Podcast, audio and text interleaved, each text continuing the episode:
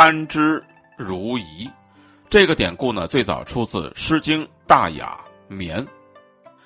与之相关的故事讲的是，宋朝末年，文天祥抗元，因为力量悬殊，不幸被捕。大汉奸张弘范就劝文天祥呢投降，文天祥却不为所动。元朝统治者就把他关在了土牢里。文天祥被关的这间牢房是又窄又矮，阴暗潮湿。遇到下雨天呢，屋子里漏得满地都是水，泥泞不堪。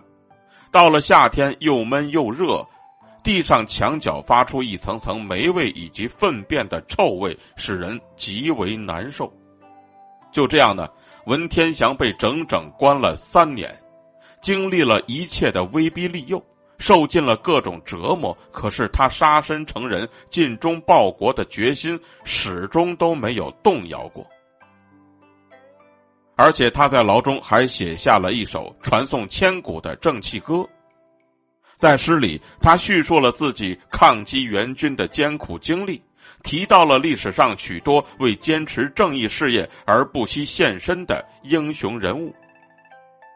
而就在诗里呢，便有两句说：“鼎绝甘如饴，求之不可得。”意思就是说呢，为了坚持崇高的民族气节。即便是把我放到鼎爵里面去烹煮，我也会感到像喝糖浆那样的甜。正是求之不得，绝对不会畏惧屈服。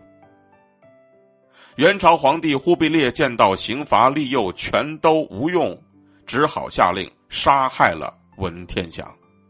但是文天祥的这两句诗却感动和鼓舞了后世的仁人志士，为了理想。英勇献身。